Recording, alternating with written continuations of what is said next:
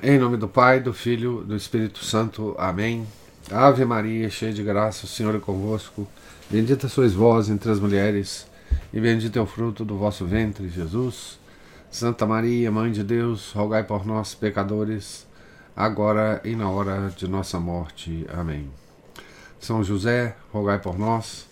São Felipe Neri, rogai por nós. Santo Agostinho, rogai por nós. Nossa Senhora de Fátima, rogai por nós. Em nome do Pai, do Filho, do Espírito Santo.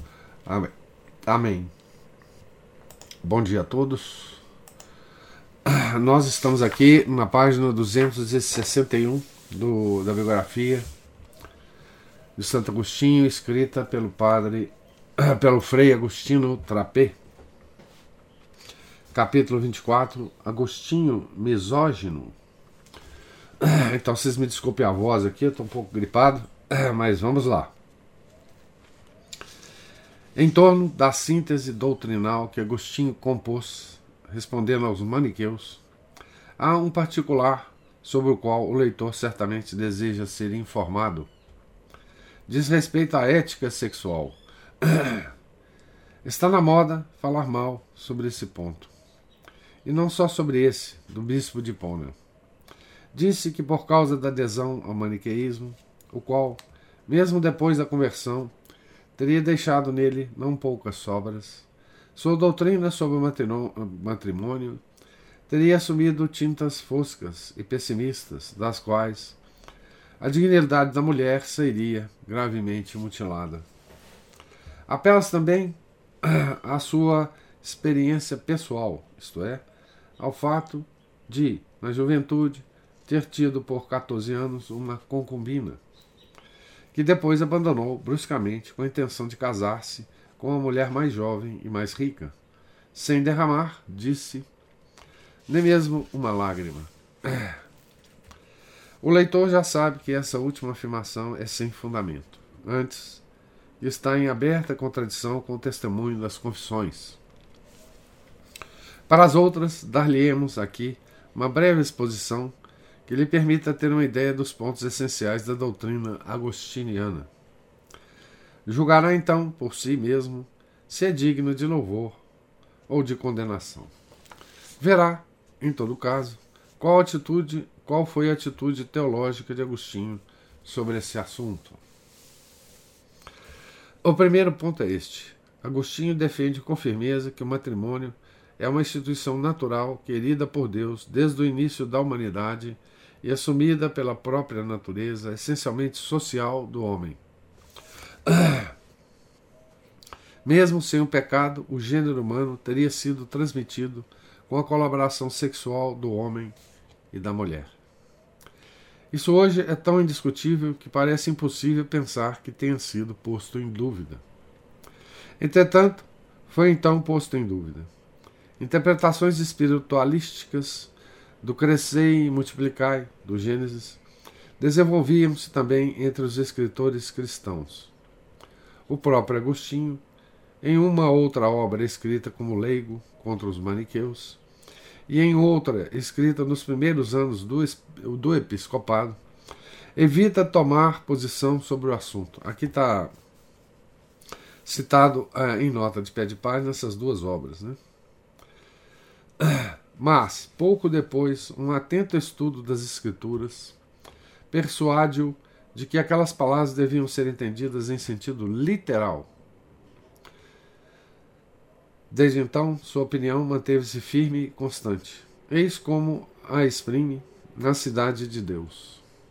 Abre aspas, nós, ao contrário, diz textualmente, depois de ter exposto as opiniões espiritualísticas, nós, ao contrário, sustentamos firmemente que o crescei e multiplicai e o enchei a terra é, segundo a divina bênção, um dom do matrimônio, instituído por Deus no princípio antes do pecado, quando os criou macho e fêmea.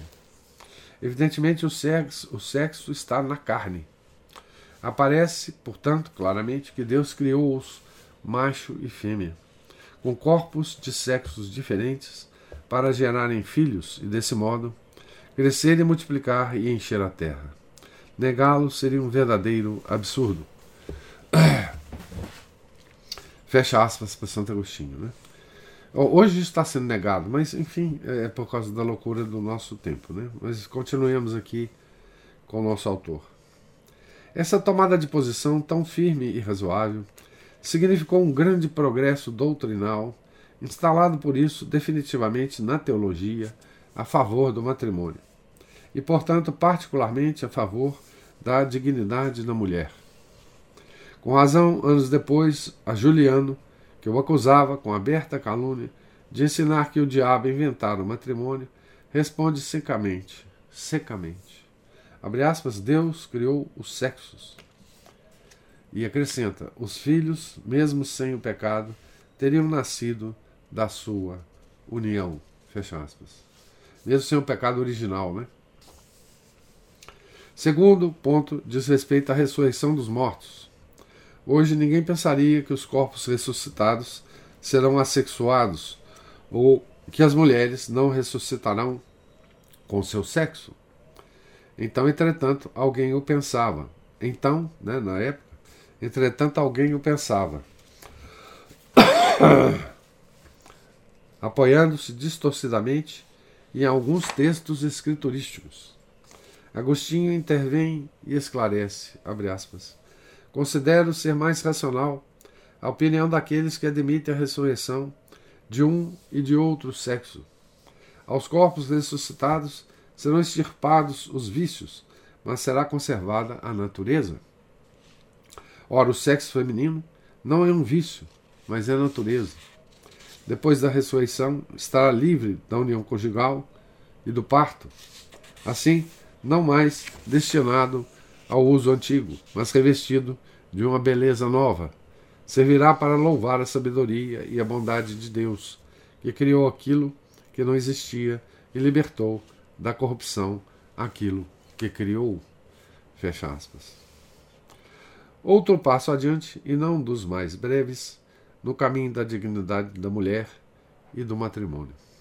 Agostinho determinará o terceiro passo neste mesmo caminho com a ampla doutrina acerca dos bens do matrimônio. O quarto, com a tenaz defesa da perfeita paridade de deveres entre homem e mulher em relação à castidade pré-matrimonial e matrimonial. A esse propósito, bastará recordar o célebre trinômio, muitas vezes repetido e ilustrado: prole, fidelidade, sacramento.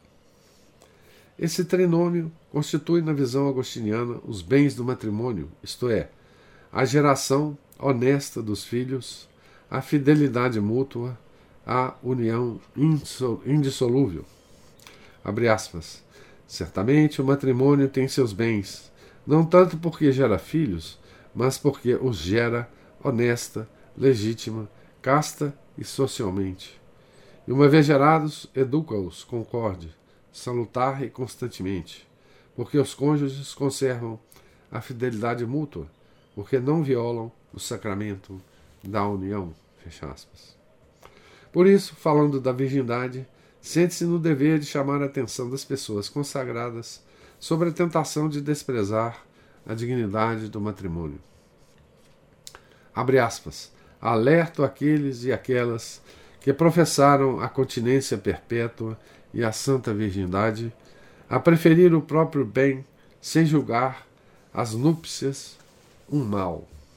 Sabemos que o apóstolo, apóstolo com letra maiúscula, né, que é o São Paulo, disse sem engano, mas com toda a verdade, abre aspas, quem desposar uma mulher faz bem, quem não desposar faz melhor. 1 Coríntios 7,38 essa é a doutrina do Senhor e do apóstolo, a doutrina verdadeira, a doutrina sã. Escolher as coisas melhores sem condenar as, as menores. Fecha aspas. A doutrina acrescenta uma imagem sugestiva. Abre aspas. Quem, portanto, quer permanecer sem casar-se, não julgue o matrimônio como um fosso de vícios, mas o supere como a colina de um bem menor, para ir refugiar-se no monte da perfeita continência. Fecha aspas. Outro ponto que toca diretamente a dignidade da mulher é a total igualdade dos sexos em relação aos deveres da castidade. Os jovens, diz insistentemente o santo doutor, devem considerar-se considerar ilibados como ilibadas querem encontrar as futuras esposas. Os maridos devem observar a mesma fidelidade conjugal que exigem de suas esposas. Não diga somos homens, nem apelem à lei civil. Essa de fato punia o adultério da mulher e menos gravemente ou ignorava completamente o do homem. Agostinho demonstra a primeira desmonta a primeira desculpa com a, arma formidável da, da ironia e desmonta a segunda com uma distinção que devia ser-lhe habitual. Um é o direito do foro, outro, o direito do céu. Certas coisas de fato podem fazer-se iuri fori, direito do foro, né? mas não iuri celi. Ao direito de foro e não do céu havia apelado ele mesmo quando, na juventude, tomou consigo uma concubina. Mas agora, como bispo, ensina os fiéis a apelar ao segundo, não ao primeiro. Com respeito à polêmica contra os maniqueus, é preciso recordar sua doutrina. Os maniqueus resumiam a moral na teoria dos três selos: da boca, da mão, do seio. O primeiro selo proibia a blasfêmia e o uso de carne e de vinho. O segundo, matar os animais e estripar ou lacerar as plantas. O terceiro, a geração. Da boca, da mão e do seio. Né? Essa dissociação entre geração e atividade sexual era para Agostinho a condenação mais aberta ao matrimônio, o qual é disposto por natureza à procriação. Ele o repete frequentemente, apelando também a astabole matrimoniales, que explicitamente recordavam esta, essa disposição. Em defesa do matrimônio contra os maniqueus, ah, desculpe, a defesa do matrimônio contra os maniqueus, levou-o, portanto, não tanto a falar da atividade sexual, quanto a colocar em relevo a relação intrínseca que há entre essa e a geração. E o fez, mas sem esquecer que o matrimônio não se limita a essa relação. O matrimônio constitui a sociedade natural entre o homem e a mulher, a primeira de todas as outras sociedades, uma sociedade fundada no amor. Abre aspas para Santo Agostinho. Uma vez que todo homem é parte do gênero humano e um ser, por sua natureza social, possui um grande bem natural, que é a força da amizade. Deus quis que todos os homens tivessem origem de um só, para que estivessem bem unidos numa sociedade não somente pela semelhança de, estirpe, mas também pelo parentesco. A primeira união natural da sociedade humana é o homem e a mulher.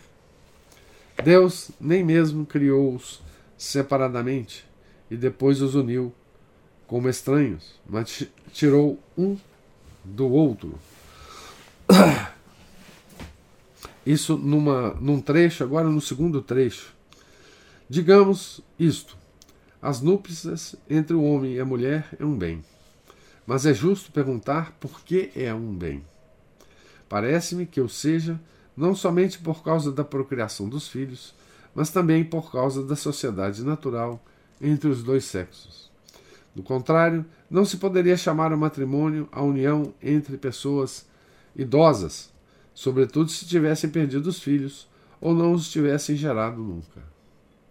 Enquanto num matrimônio feliz, mesmo entre anciãos, ainda que diminua o ardor da idade entre o homem e a mulher, floresce sempre a ordenada caridade, ordo caritates, entre o marido e a mulher.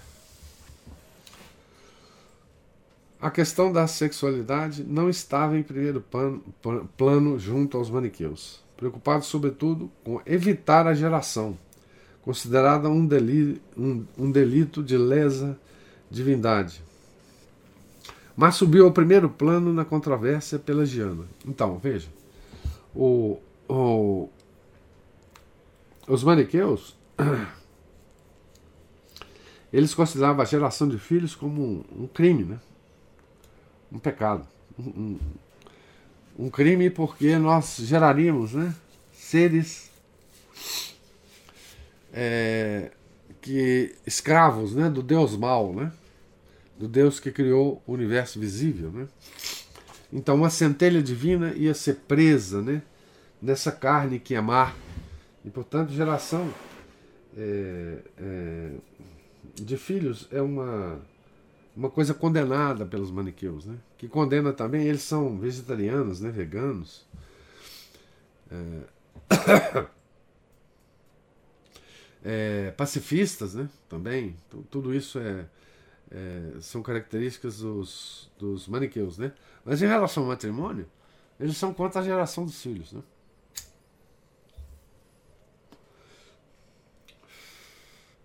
E portanto, assim, matrimônio sem filho pode, né? E com bastante pets, né? Então vocês veem que o matrimônio é, maniqueu está sendo hoje é, exercido por aí na nossa sociedade, né? Um marido, uma mulher né? que não gera filhos, mas tem muitos cachorrinhos bonitinhos dentro da casa, né? Então, é, eles estariam felizes, esses maniqueus, né? Como estão os nossos maniqueus, né? Então, vamos lá na, na crise pelagiana, né? na controvérsia pelagiana. Então, a questão da sexualidade não estava em primeiro plano junto aos maniqueus. Fazia parte. Então, mas subiu ao primeiro plano a controvérsia pelagiana. Fazia parte de um contexto mais vasto referente à origem do mal, particularmente à origem da presença do, no homem das paixões desordenadas. Desordenadas não por serem paixões, mas porque subtraídas ao pleno controle da razão. Obstáculo ao bem moral, causa daquela luta inter interior descrita dramaticamente na carta de São Paulo aos Romanos, 7, capítulo 7, versículos 14 a 25. Para o bispo de Pona e para a doutrina da Igreja Católica, essa luta é punição do pecado. Para os pelagianos, pertencia à condição originária do homem, que a experimentaria mesmo sem o pecado. Caso específico dessa é a paixão sexual. Para entender a posição do bispo de Pona, é preciso recordar as distinções esclarecedoras por ele propostas. Duas, sobretudo, são fundamentais. Ele distingue nitidamente entre a faculdade sensitiva, que é um bem, e a paixão desordenada, que, enquanto desordenada, é um mal. A esta, a essa chama, com o termo bíblico, concupiscência uma coisa é a força do sentido, outra coisa é a desordem da concupiscência.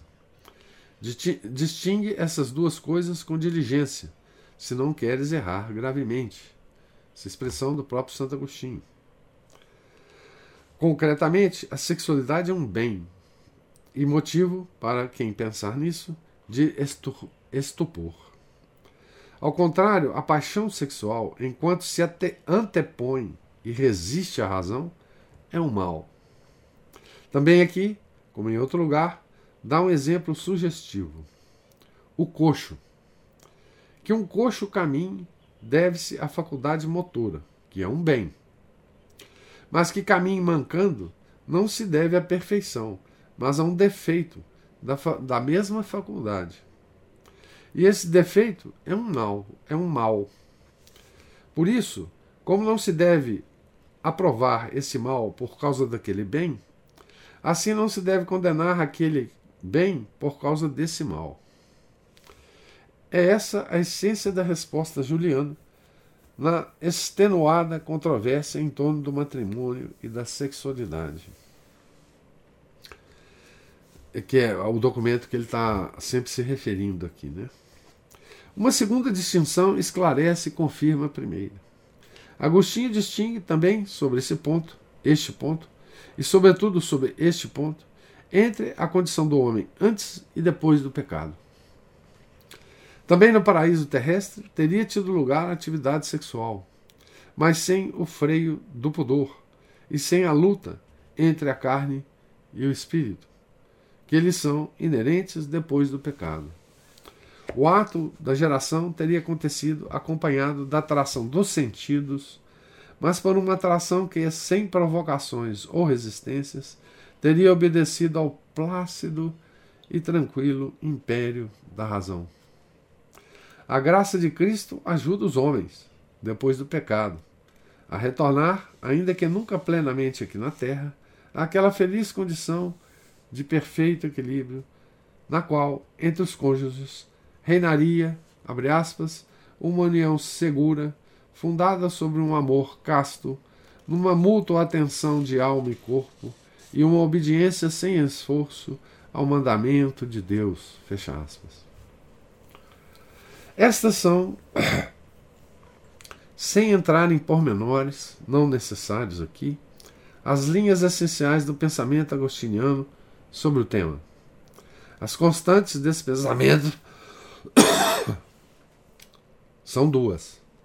Afirmar em nome da personalidade, personalidade da ordem, o domínio da reta razão, ou domínio do verdadeiro amor sobre os impulsos do instinto, e a ordenação essencial da sexualidade aos fins da fecundidade humana. Se depois o tema se transfere daquele da sexualidade ao da natureza espiritual da mulher, e alguns baseando-se num texto do apóstolo 1 Coríntios 11:7 fizeram-no. A doutrina do bispo de Pona é mais uma vez clara e esclarecedora. A mulher, como homem, foi feita à imagem e semelhança de Deus. Abre aspas. Naquilo em que o homem foi feito à imagem de Deus, o sexo não entra, isto é, na sua alma espiritual a imagem de Deus não reside senão na parte do espírito do homem que une as razões eternas para contemplá-las e inspirar-se nelas. Parte que, como é manifesto, possui não só os homens, mas também as mulheres. Fecha aspas. Não há necessidade de dizer que no pensamento agostiniano sobre a sexualidade é reconhecível o influxo da filosofia platônica, mas não a influência do, do dualismo platônico, que Agostinho, contrariamente a quanto se diz, separou decisivamente e resolveu eficazmente. Mas o influxo da doutrina moral, aquela doutrina que considera a volúpia corporal como um obstáculo às elevações do espírito porque, abre aspas, lisonja e isca dos vícios. Fecha aspas. Ele está convencido de que o ensinamento bíblico, como rechaça, junto com a razão, aquele dualismo, contém, e de maneira mais profunda e mais clara, essa doutrina. Por isso, a Juliano, que defendia a sexualidade, abre aspas, como é agora, isto é, subtraída ao tranquilo domínio da razão, como um bem e não como um defeito da natureza humana, diz em tom de desconfortável advertência. Abre aspas. Suplico-te, não seja mais honesta a filosofia dos pagãos que a nossa cristã, que é, pois, a única e verdadeira filosofia. Fecha aspas. Recorda-lhe um longo trecho de Cícero, um daqueles do Hortêncios, que tanta impressão haviam lhe produzido aos 19 anos. E conclui, abre aspas, assim diz ele, que pela fé nada sabia da vida dos primeiros homens, nada da felicidade do paraíso, nada da ressurreição dos mortos.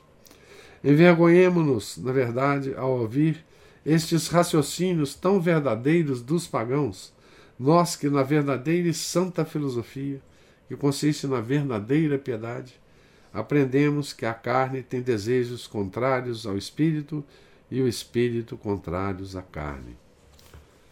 Fecha aspas. É claro, então, que a filosofia platônica não é a fonte do pensamento agostiniano, mas é somente uma, uma sua confirmação. Uma confirmação que ele chegava, de resto, oportuníssima contra o adversário cristão. Então, pela, os pelagianos eram cristãos, né? Tá certo? Essa, essa, essa discussão era entre cristãos, né? É, uns hereges e outros não, né? O pensamento agostiniano deriva essencialmente do ensinamento bíblico. À luz desse ensinamento, deve ser estudado e julgado. Se por causa da interpretação concessiva dada a um texto de São Paulo, 1 Coríntios 7,6, interpretação que se pode dizer comum entre os padres, a ética sexual do bispo de Hipona parece, na verdade, severa. Não, não se pode esquecer que essa severidade é recuperada pelo Caritas Conjugales, sobre a qual insiste. É verdade, de fato, que no seu ensinamento, o uso do matrimônio só pela paixão separado da vontade de procriar, procriar, não é um ato em si louvável, porque não é louvável que a razão deixe-se dominar pela paixão, mesmo que se conceda segundo veniam, isto é, admitido na graça da felicidade conjugal, que é um grande bem do matrimônio. Em tal sentido, fala de culpa venial, palavra que quer dizer, na sua linguagem, um ato permitido desde que permaneça aberto à procriação, desde que permaneça aberto à procriação. Essa condição é posta explicitamente em vista da conservação de um bem. Deve-se, porém, acrescentar, por outro lado, que a caritas conjugales pode tornar esse mesmo ato louvável e meritório. Indubitavelmente, o bispo de Pona proporcionou à teologia do matrimônio um grande progresso. Outros progressos podem determinar-se com abordagens doutrinais válidas, mas a justiça exige que se considerem aquelas determinadas por outros e que sejam expostas com, exatidão sua doutrina. Aqui tem uma citação nessa última frase, né, da, de uma introdução que o, autor, o próprio autor do livro escreve sobre a questão matri, do matrimônio na, na filosofia e na teologia de Santo Agostinho. Né? Então, esse, é, digamos o seguinte, esse capítulo né, é, procura defender Santo Agostinho de uma crítica moderna, né? Da época dele, dele, autor do livro, né? É, então, enfim, é, em torno da, da questão feminina, né? É, eu nem sei se ele devia defender Santo Agostinho contra essa. Aqui ele fala, né, que a crítica a Santo Agostinho é que ele não considerava né, a, a dignidade da mulher. Né? É, ou ele ou ele não levava em conta da forma correta né, essa tal dignidade da mulher. Né? Essa essa é, é, essa crítica é, é feita à, igreja como um todo, né?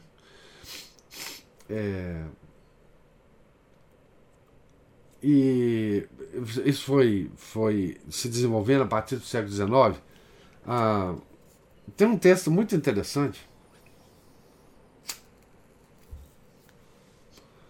que é de uma protestante uma grande intelectual francesa, que dizem morreu católica, chamada Regine Pernod. Né? Ela, ela toma esse ataque. Regina Pernoud, ela viveu no século passado, né? Eu não sei quando é que ela morreu, mas deve ter sido no final do século passado. Imagino.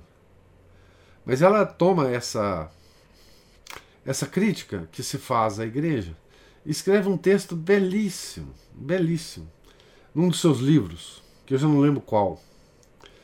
É, é um capítulo desse livro chamado Mulher, a Mulher Sem Alma. É, porque os nossos inimigos chegam a dizer que os católicos não consideravam a mulher como tendo alma. Ela era um animal. Né? E nesse texto, que está publicado na revista, na, no site da Permanência, é um belíssimo, é, é uma belíssima defesa né, da, da Igreja Católica por uma protestante. Né? Regina Pernod era uma historiadora é, extraordinária, né? ela foi, inclusive, é, chefe, diretora, né? Diretora-chefe do Arquivo Nacional Francês, né? O Arquivo Nacional Francês é o arquivo talvez mais é, mais rico em documentos sobre a Idade Média, né? Então a Regine Pernod era uma medievalista, né? E e nesse texto ela faz uma defesa extraordinária da igreja, né? Da, do tratamento é, dessas questões todas em relação à mulher da igreja, né? A defende magistralmente, é, chama Mulher Sem Alma. Eu vou tentar ver se eu consigo aqui é, compartilhar com vocês esse texto. A mulher sem alma.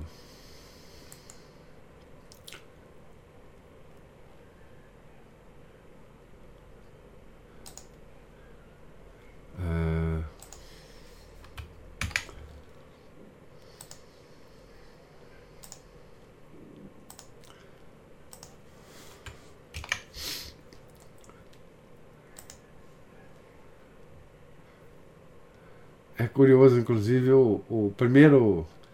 O primeiro.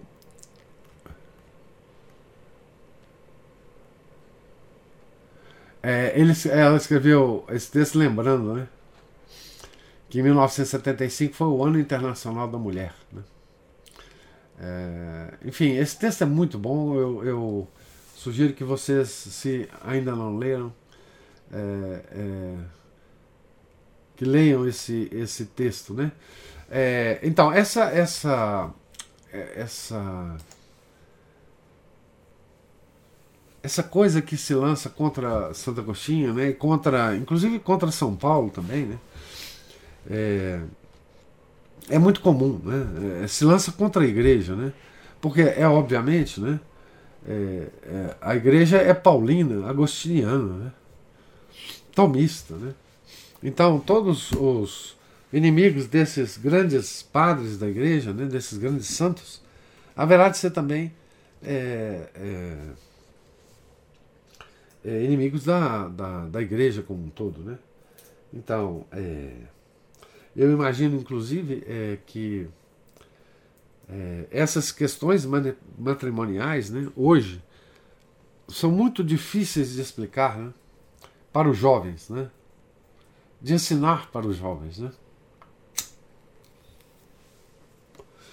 Essas questões todas importantes a respeito do matrimônio cristão, né? E sei que, sei perfeitamente que é, muito, muito se se concede, a igreja né, modernista hoje muito, muito concede né, aos aos nossos inimigos, né? muitas coisas a respeito do matrimônio. Né? Ah! É, já ouvi dizer, inclusive, coisas horrorosas a respeito dessas preparações para o matrimônio da igreja modernista, enfim, não é? Mas esse é o tema desse capítulo em que o nosso autor, obviamente, um agostiniano, um prior, é, foi prior geral da ordem agostiniana no mundo, né? É, sentiu a necessidade de, de, fazer esse essa defesa, né? Do de, de Santo Agostinho, né? Tá certo? Então, eu queria saber se há queria saber e ouvir, né? Se há algum comentário a fazer, algum, alguma observação que vocês queiram fazer sobre esse capítulo 24 que nós lemos hoje.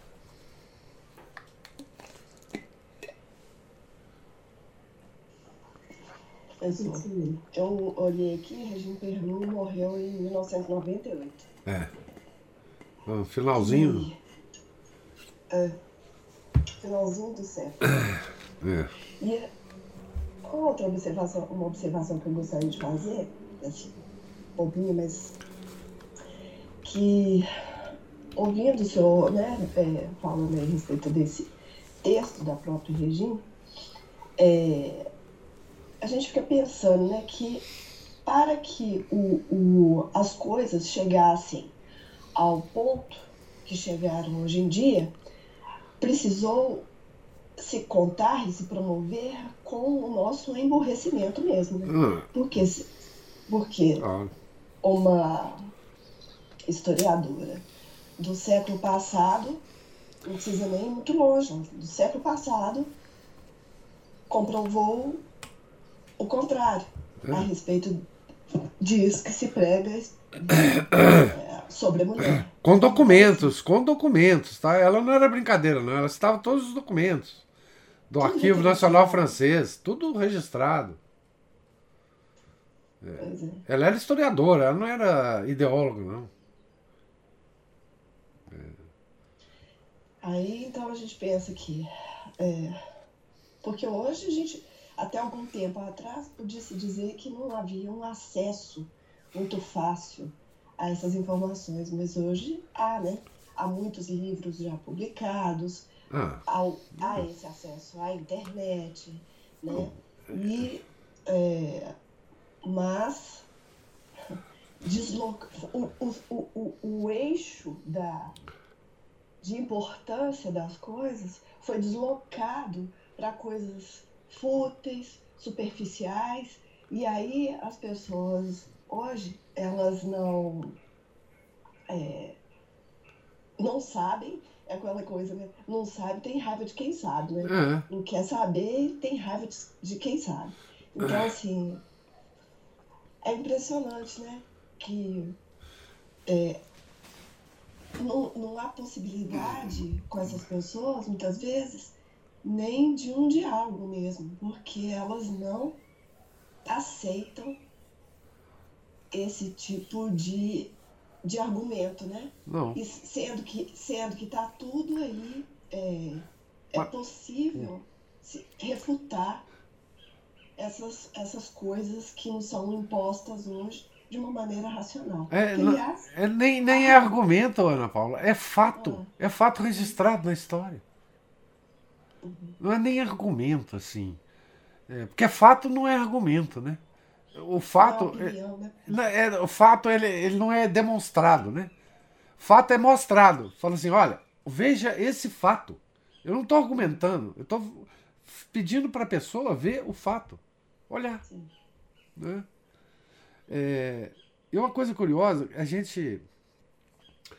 A, a igreja é tão sensacional que é, se a gente consultar documentos de historiadores honestos, honestos, de, de intelectuais honestos sobre essas questões todas da igreja, nós vamos ver exatamente que eles estão nos defendendo.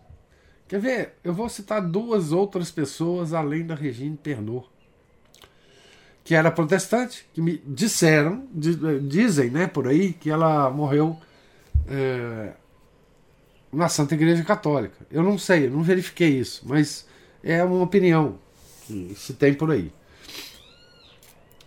Mas eu vou citar uma outra historiadora que não tinha nenhuma motivo para ter nenhuma simpatia com a igreja, mas ela é uma, uma historiadora simplesmente honesta.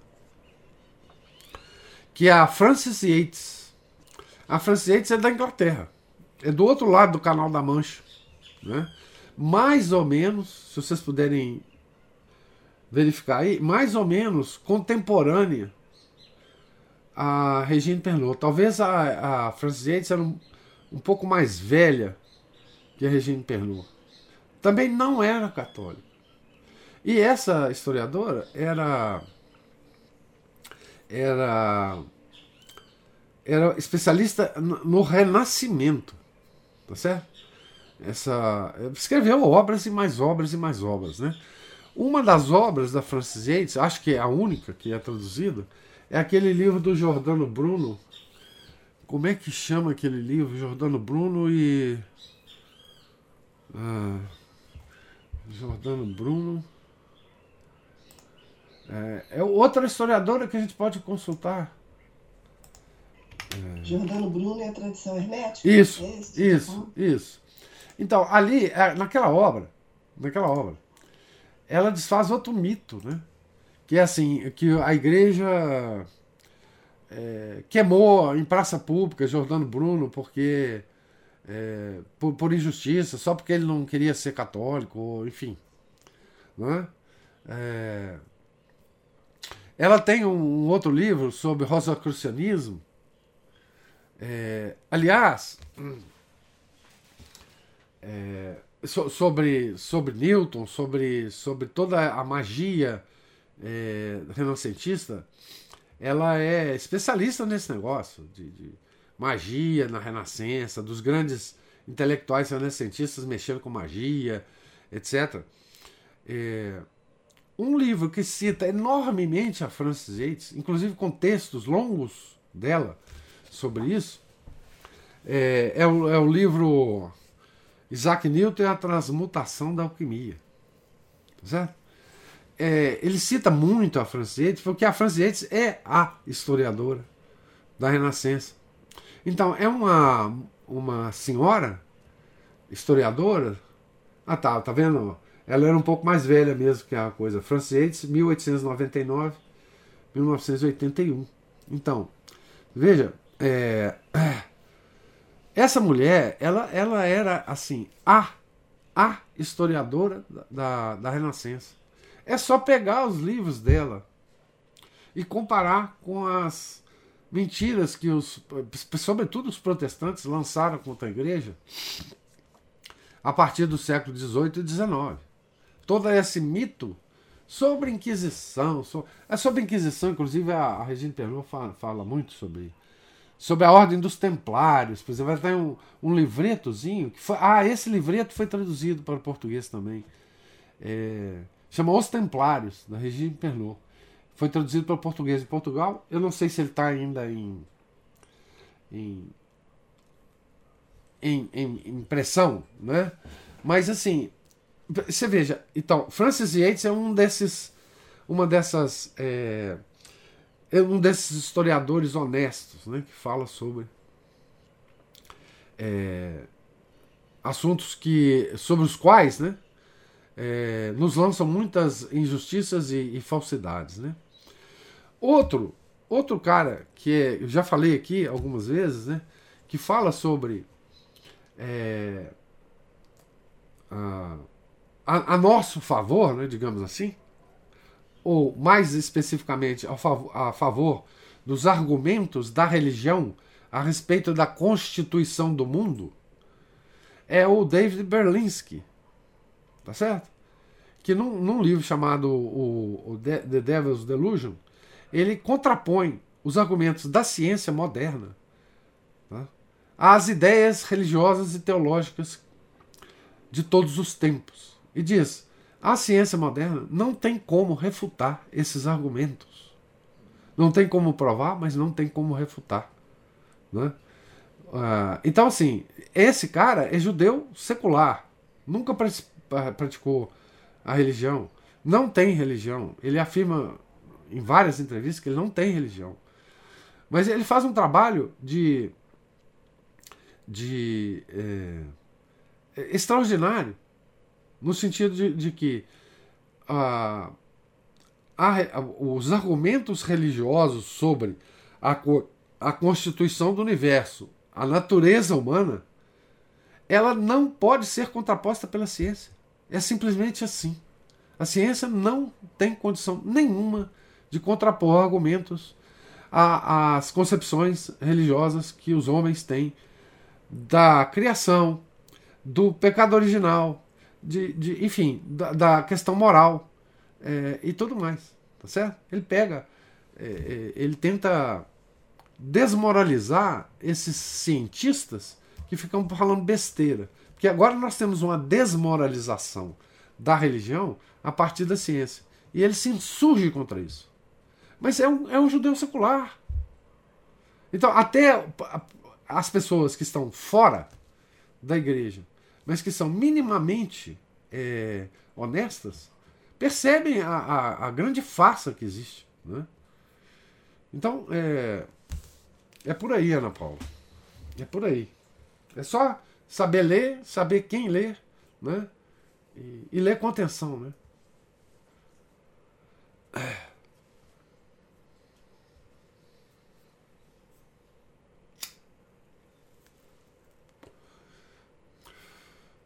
Mais alguma observação? Acho que a Cristina ia falar alguma coisa aí. É, professor, que eu. Seja bem-vinda. Obrigada. Sua mãe está passando bem? Olha, o professor segue internado ainda, mas agora com possibilidade alta. Pela Ótimo. segunda, pela terceira vez. Graças a Deus, é assim mesmo. Graças a Deus. É, professor, eu tenho assim, uma, uma, um pouco de impaciência quando eu vejo um autor é, fazendo uma defesa do, do, do que é católico ou do, de autores católicos, como se isso fosse necessário ao invés de uma afirmação eu também, é, eu também. bastante objetiva da, da correção da posição católica, sabe? É, eu também. É, ele está defendendo Santo Agostinho dos, das feministas. É isso que ele está é, fazendo.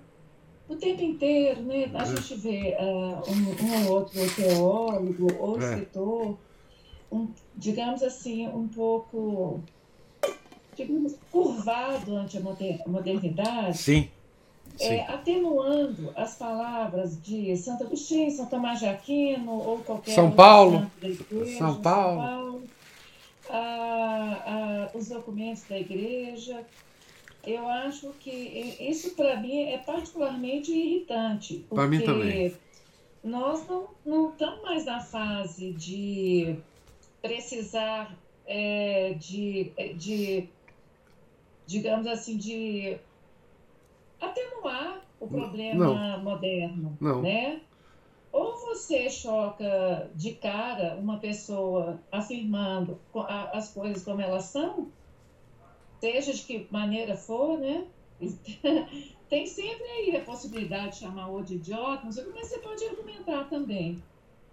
Então, é, eu, eu, isso é uma coisa que, para mim, já, já, já passou um pouco da, do limite, sabe? Sim. É, no caso do Santo Agostinho, é, o senhor sabe que o, o, a Simone de Beauvoir, é, naquele O Segundo Sexo, é, ela. O primeiro ataque dela é São Tomás de Aquino. Não, é claro. É, e uma coisa interessante que aconteceu comigo, eu li aquele livro, assim, muito nova, mas muito nova. A primeira coisa que me fez duvidar da Simone de Beauvoir foi o fato de que o primeiro ataque dela é a São Tomás de Aquino. Começou, começou mal, né? começou mal. Uma pessoa razoável, e eu era uma adolescente de 15, 16 anos, uma pessoa razoável a, é, deveria se impressionar com esse, é, com, com, com, essa, esse abuso, esse atrevimento, né, professor? É. Isso não é lógico. Não. Não, não é lógico que uma, uma pessoa do século é, invada a, a, a a inteligência, né, uma inteligência como a de São Tomás de Aquino, e a santidade dele, né? É. Mas a gente está vivendo esses tempos, é. né? E ontem mesmo eu fiquei pensando, porque eu estou ouvindo as aulas com atraso, que pena, né? Que dá sem vontade de falar tanta coisa. a gente também nunca fala durante a aula eu fiquei um pouco assim, é, o, o, o, padre Agostinho fez a mesma coisa com o Concílio Vaticano II é, ontem, né? É, fez, fez, fez. É. é eu estou com dois livros aqui do, do Etienne Gilson, acho que é assim que fala o nome dele, que eu comprei há mais tempo, há muitos anos, 2013, 2010, porque São Tomás criticou Santo Agostinho, depois tem um outro aqui que... Isso é livro que já ficou na minha cabeceira e não foi terminado Introdução ao Estudo de Santo Agostinho. É, esse livro é extraordinário. Esse, do Etienne Gilson. É, é. Esse, esse, primeiro, esse primeiro que eu falei, eu, eu falei que eu, eu fui até buscar mais referências sobre o, o Etienne Gilson. É outro também que ajoelhou para a modernidade, né? Sim, já no final da. Sim.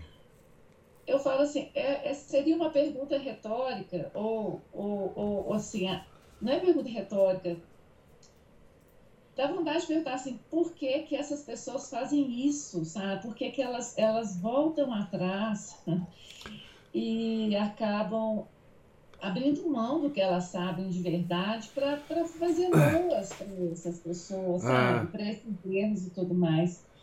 E, e eu, eu quero terminar só dizendo o seguinte, não adianta é, não, há, não há como mais argumentar é, é, com as mulheres, eu vou falar da parte que me toca, sobre as verdades. Elas não querem saber. Não. Tá, Elas não querem saber. E os homens também não querem, não. Ah. Não querem ver essa vida aí insana, é, entregar alma pro capeta, é, ter liberdade, trair, é, ter um gostinho de paquera. Isso eu vejo no supermercado, eu vejo o tempo inteiro. Eu só vou, eu vou terminar você, porque eu fico falando, falando, falando. Uma vez eu estava com eu e Renato numa cidadezinha é, em Portugal. Era uma cidadezinha, é, sabe que a Carlinha do professor Sidney, ela é de uma cidade chamada Guarda. Guarda. É, uma Sei. cidadezinha assim muito, muito interessante, muito bonita, sabe? E estava eu e Renato lá. Eu fiz questão de ir lá. Eu nem consegui, na época, falar com a Carla, mas eu falei, Renato, a gente está aqui perto, vamos lá que eu quero conhecer a terra da, da carne. E, e, eu sou muito curiosa, eu gosto de ficar olhando, né? Todo mundo gosta quando viaja, olhando a cara das pessoas. E era de manhã cedinho, as pessoas estavam começando a sair no fim de semana.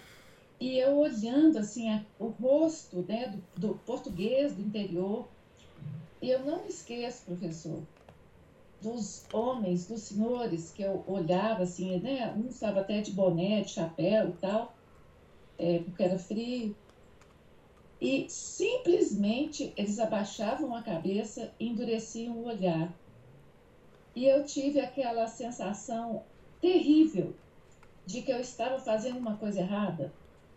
Porque isso não é o tipo de coisa que gente decente faz. É uma mulher olhar para um rosto de um homem.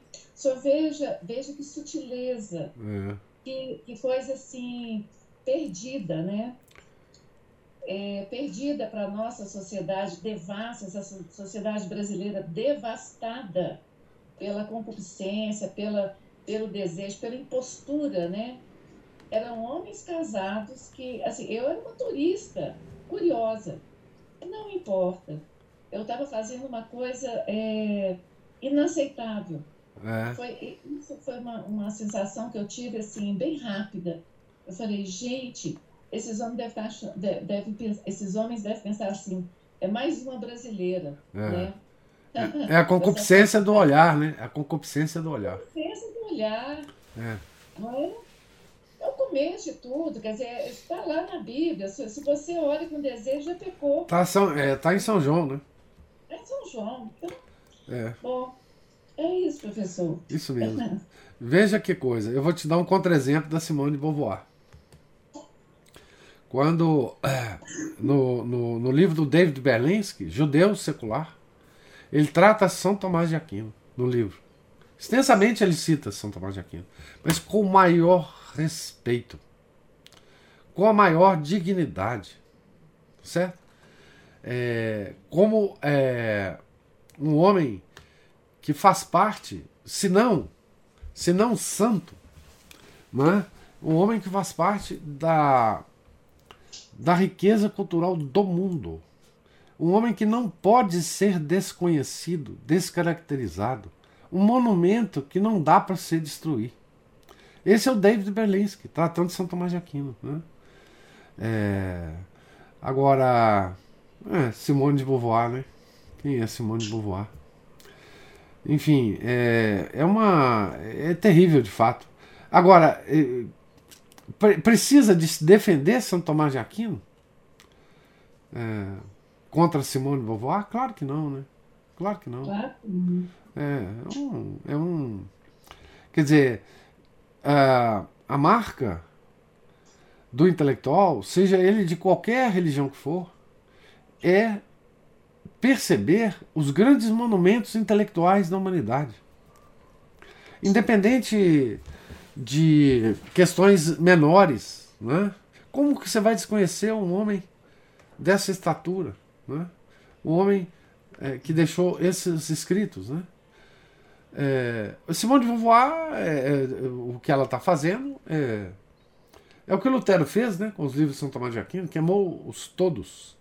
Né? Revoltar contra São Tomás de Aquino é um sinal é, de assim claríssimo, né, de que a pessoa ela ela ela é uma depravada, no mínimo. Que é o caso, né? É o caso de Simone é. de Beauvoir. É. Uma vida pavorosa, né? É. Tem um livro dela que é escrito por uma das vítimas dela, né? Que meninas boazinhas, é uma coisa assim, vão para o céu. Eu, eu, tenho aqui em casa. A Simone de Beauvoir, ela tinha, é, ela era, é, é, ela, Jean Paul Sartre abusava dela. Só veja bem, uma feminista que se permitia ser abusado por um maluco. Né? Completo, né? Ela, ela era viciada, é, no mínimo emocionalmente, pelo Sartre. E o papel dela na vida de Jean Paul Sartre era conseguir é, vítimas. Então, ela seduzia as alunas, ela usava as alunas e depois passava para o Jean Paul Sartre. Né? Agora, professor, para essa geração de mulheres atuais, e eu, eu sou que eu faço críticas assim imensas, imensas. Ah, eu falo que a, a, essas esquerdistas da UFMG, né, que não importa se sentaram na cátedra ou não, eu conheço várias delas e, e convivo com várias delas. Convivo sim, né? São pessoas que fazem parte da vida da gente, a gente tem até estima por elas mas elas não estão minimamente interessadas na verdade. Não. Elas não estão minimamente interessadas em. Eu, eu, recentemente recebi um livro aqui de uma amiga que escreveu um livro, uma graça sobre um assunto aí. O traço da escrita da mulher hoje é esse, essa coisa absurda, mentirosa, nojenta é. da mulher a mulher que não tem lugar de fala, a mulher que foi. Assim, como que essa gente tem coragem ainda de continuar falando essas coisas, sabe, professor? Eu fico paz. Porque você pode falar assim: olha, eu já estou no. Porque nós, mulheres, hoje, nós não temos mais possibilidade de voltar atrás em nada na nossa vida. É, eu não consigo mais não ser a pessoa que eu fui. E quem foi a pessoa que eu fui? Ah, mãe de família, cuidei dos meus filhos, mas eu trabalhei minha vida inteira com uma dedicação excessiva. Eu não vou dizer pecaminosa, porque poderia ser um exagero, mas é o que eu tento falar com as meninas de hoje. Pode escolher, escolha o melhor caminho da maternidade, da vida conjugal e da vida dedicada aos filhos, porque essa outra vida ela não é para nós emocionalmente, não, é, não. é para nós. Não. Mulher não foi, a mulher não foi feita para isso. Não. Olha, a mulher foi feita até para ser uma empresária e ganhar dinheiro. Não nesse ambiente insuportável. Uhum. Há uma diferença muito grande você ser uma profissional na sua área, no seu métier doméstico, né? Ser até uma pessoa que faz rendas, como a mãe Santa Terezinha fazia. Outra coisa é você enfrentar mundo corporativo, essa gente insana, louca, e essa ideia de competência, de, de planejamento, de organicidade, organização. Olha, esse mundo é, é, é um inferno. É. Mas, enfim, nós poderíamos aceitar que essa situação ela é nossa, que nós vivemos ela, sem necessariamente é, anuir a isso, né? Bom, professor, eu vou continuar falando, isso é uma reclamação, não é nem uma pergunta. é, a, nesse, nesse texto da Regine Pernod, Mulher Sem Alma, ela conta, inclusive, das mulheres na Idade Média, né? que trabalhavam, que ajudavam em casa, etc. Mas era um, um, um arcabouço social né, e conceitual completamente diferente desse. Né? É... Ela fala, inclusive, das participações das mulheres em empreendimentos dos maridos. Fala, fala muito sobre isso. Como é que era a vida medieval para a mulher, né? É... Mas é, é, é um, um, contexto completamente diferente mesmo hoje é, do que se tem hoje, né? É, e, enfim, isso é uma, uma coisa que da parte da mulher precisa de uma coragem impressionante para você não cair nessa, nessa vida, Cristina é uma coragem imensa da mulher. É, dela é, priorizar o matrimônio e a criação dos filhos ao invés da, do sucesso profissional. Né? É, é um, um grande um, um, grande desafio e, e, e que necessita de uma grande, grande coragem. É... E nós temos grandes exemplos dessas coragens né, nas nossas famílias aqui, na nossa associação. Né? É muito bom ver, muito bom ver isso né, acontecendo.